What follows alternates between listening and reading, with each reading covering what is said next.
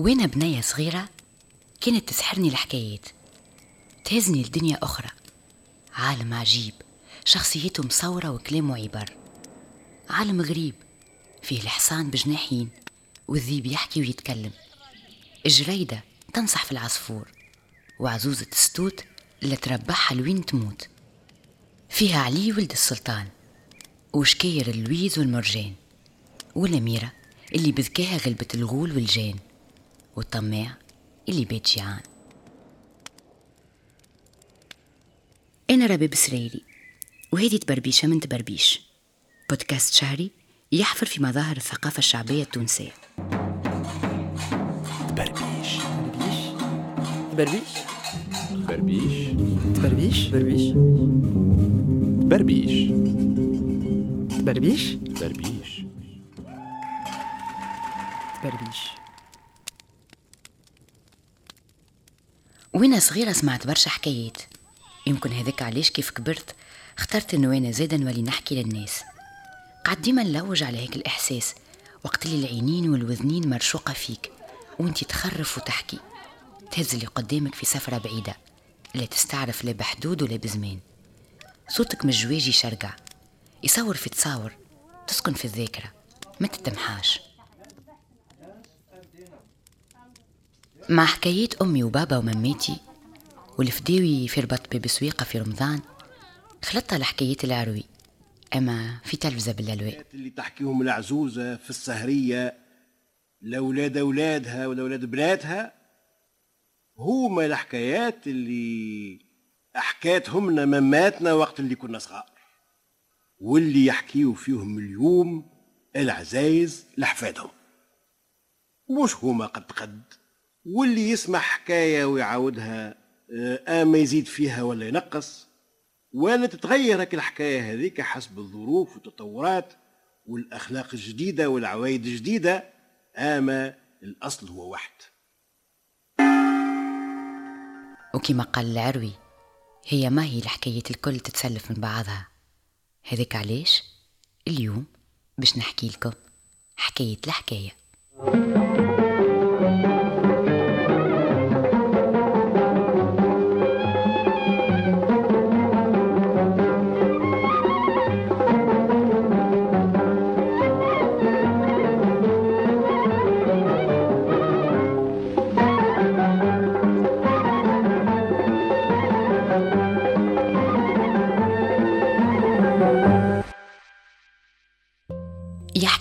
سادة يا مادة يدلنا ويدلكم على طريق الشهادة على فنان ولد الركح والمسرح. مثل روايات ولعب شخصيات اسمه علاء الدين أيوب. ما عندوش مصباح مسحور أما في كار الفداوي وباع الخرافة السيد يصول ويجول. لو جو بحث خنتب في الكتب القديمة وسمع حكايات ناس قبل. ومن الذاكرة الشفوية الشعبية صور لنا حكايات ناس توا. يا سادة يا كرام يلي تسمعوا فينا باهتمام منا وعليكم السلام. يحكيوا على مراه الجرى مات رجلها وخلاها لا تكسب ولا تعلام. لا تالي لا والي كان وليدها تكبر فيه. خدمت عليه في الديار غسلت الصابون عولت العولة للناس بالكرا جمعت الزيتون بالكرا. حتى كبر هاك ولد ضفرت عليه الشيب وما حبت تمد يدها لحد وهاك الوليد تبارك الله عليه افهيم ونبه الكتاب اللي يقراه مرة برك يحفظه ويعاود يكتبه لك من راسه. وديما في القراية يحب يزيد على قدام. الناس الكل تحبه والناس الكل تغزر له بعين كبيرة وحاطين اللي هو عنده مستقبل كبير. آية كمل القراية متاع هاك البلاد. كبر ولا عويز بقى لأمه يلزمني نسافر لبغداد نكمل قرايتي. العلم يا أمي بحر كبير وأنا ما غرفت منه كان مغرفة صغيرة. وربي كي نعم عليا بهالعقل الراجح وهالذاكرة القوية يلزمني نكمل حتى الآخر. قالت له يا وليدي يزي فيه البركة دبر خديمة بهالقراية اللي قريتها وهاتو نشوف لك بنت الحلال. قالها يا أمي زيد اصبر عليا. اللي في بالي مازال ما تحققش.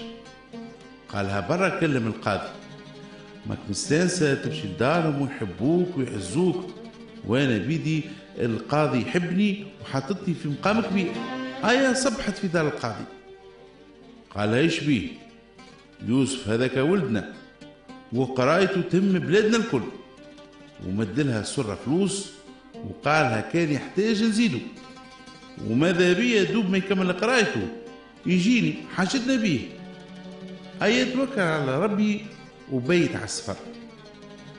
أمه قالت يا وليدي الثنية صعيبة والقطعية بزيت هات نخيط لك هك السرة فلوس في حوايجك من داخل بين الأكتاف. وتوعدني يا وليدي. قد ما تغيب عليا عمرك لا تكذب راهو الصدق هو اللي أنجى وأنجى.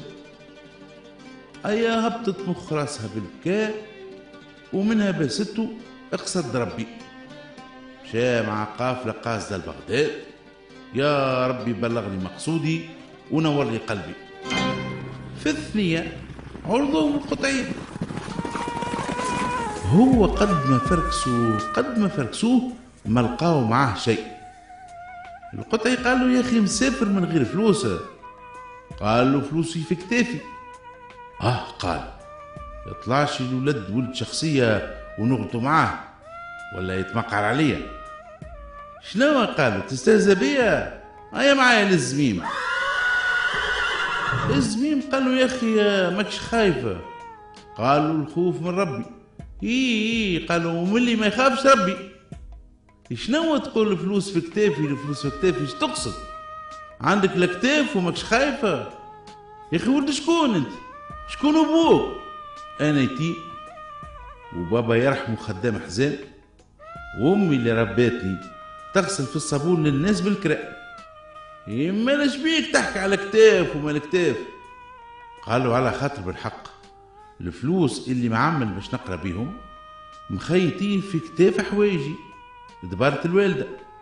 ترى فركسوه فركسوه يلقاو الفلوس كيف ما قال في الكتاف إيه قال له علاش ما كذبتش ولا خبيت. قال له عدت الوالدة الكذب لا. وأنا كي نوعد خاصة الوالدة ما نخلفش. هي اللي رباتني وهي اللي تعبت عليا وهي اللي شقات عليا ما نخيبش ظنها. آه قالوا الوالدة الوالدة ويترشق هكا زميم القطعية بالبكاء. آه الوالدة. فكرتني في الوالدة يرحمها. قداش عذبتها في جرتي.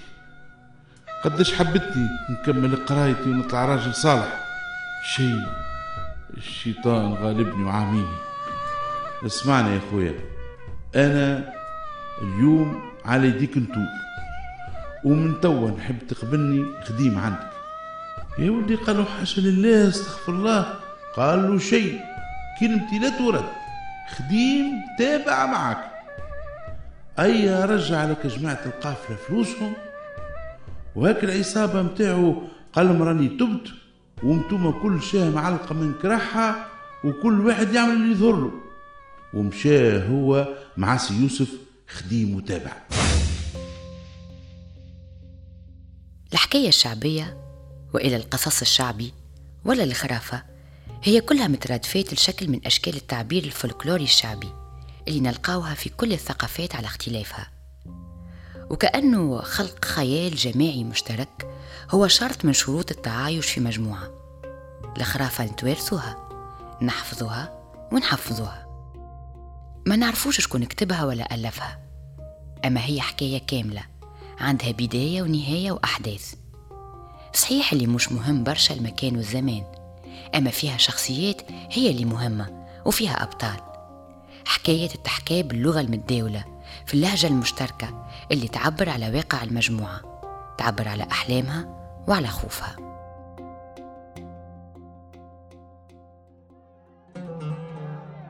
أي وصلوا لبغداد قالوا سامحني عندي من نوريك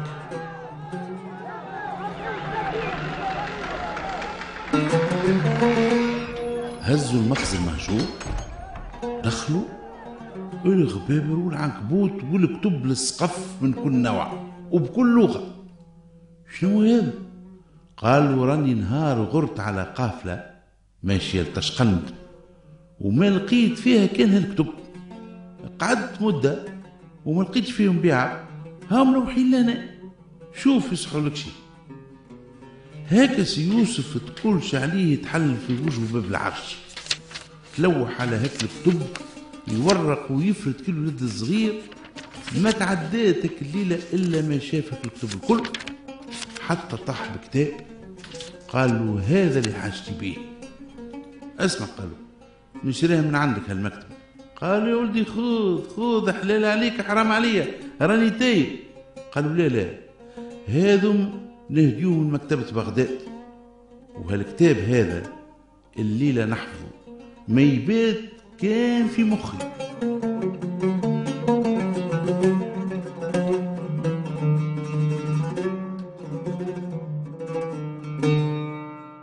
أيا كان الأمر هكاكا.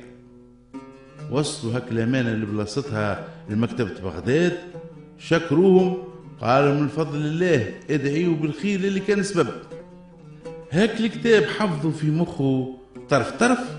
آية قالوا صاحبي راني أنا باش نرجع لبلادي. اللي حاجتي بيه تحصلت عليه. قالوا نمشي معك اخديم وتابع. آية روح لبلاده وفرحوا بيه أهله وماليه أمه تبوس وتبكي قالوا له هاك ما بديتش. قال لهم المقصود حصل.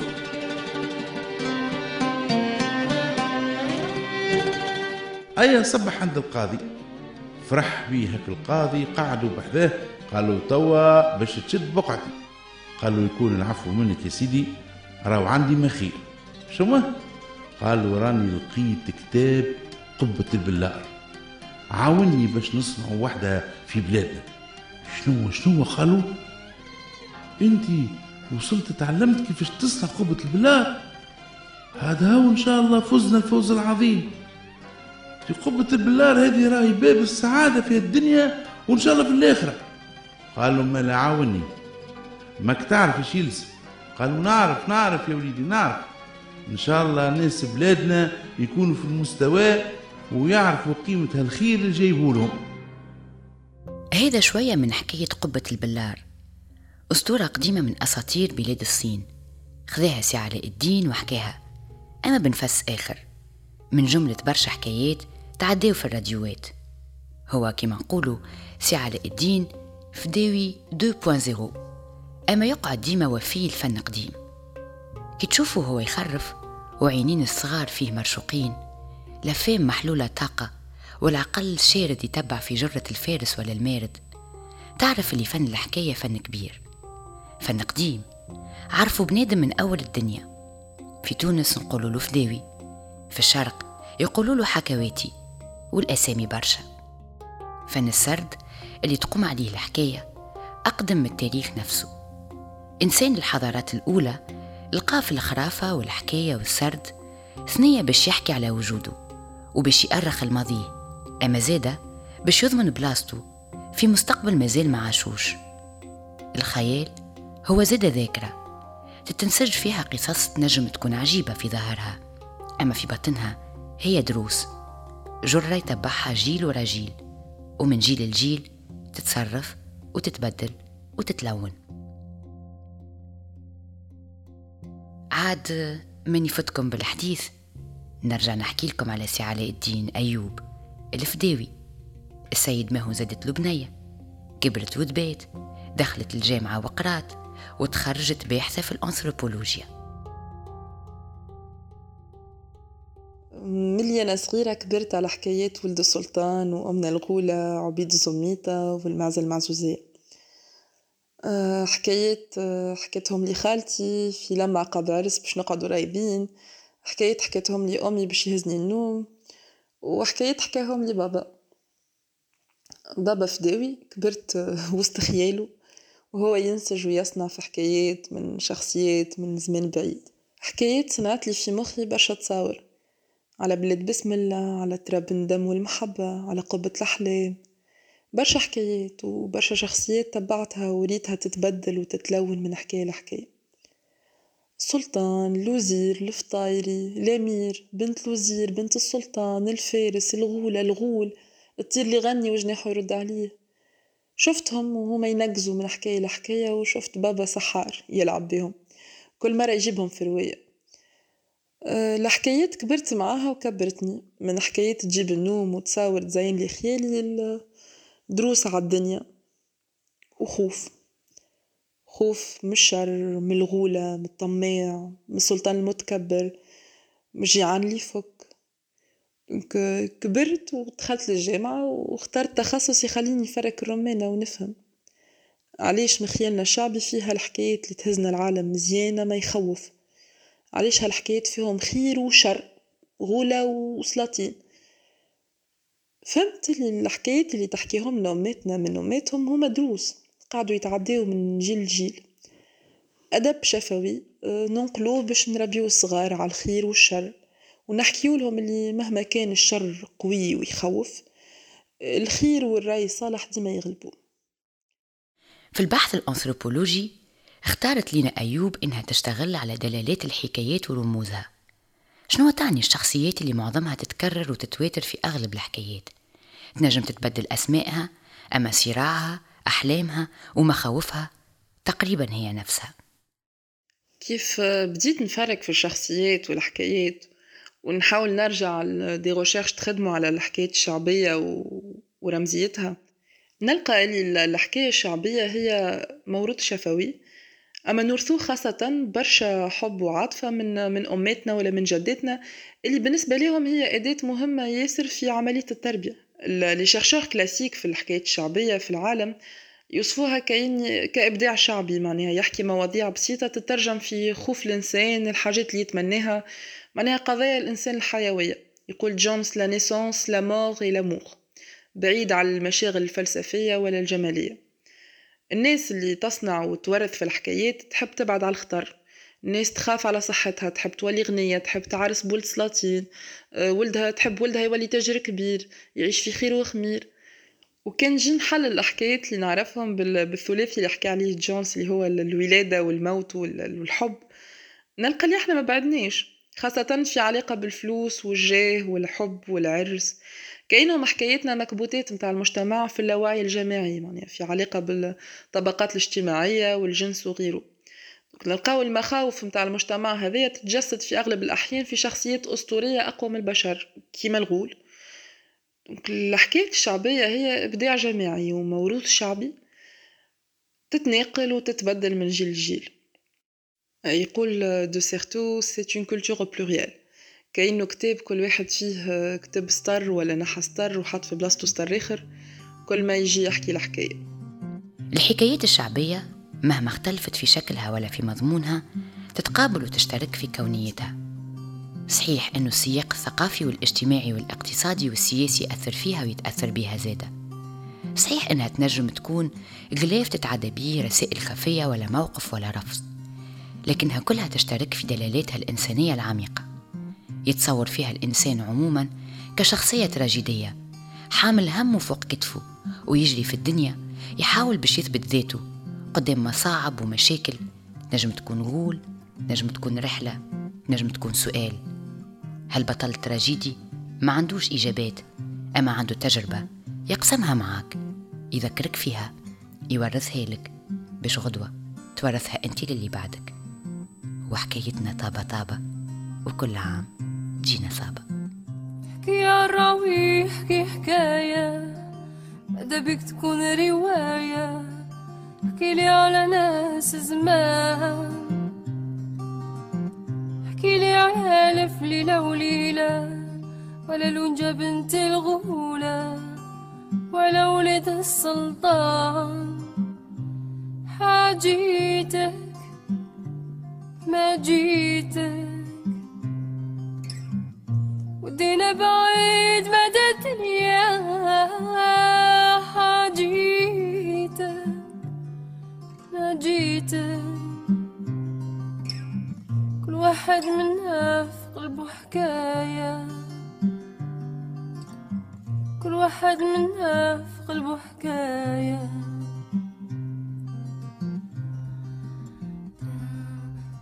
إخراج رباب سريري. مونتاج ميكساج تصميم صوتي أسامة جايدي إنتاج انكفاضة بودكاست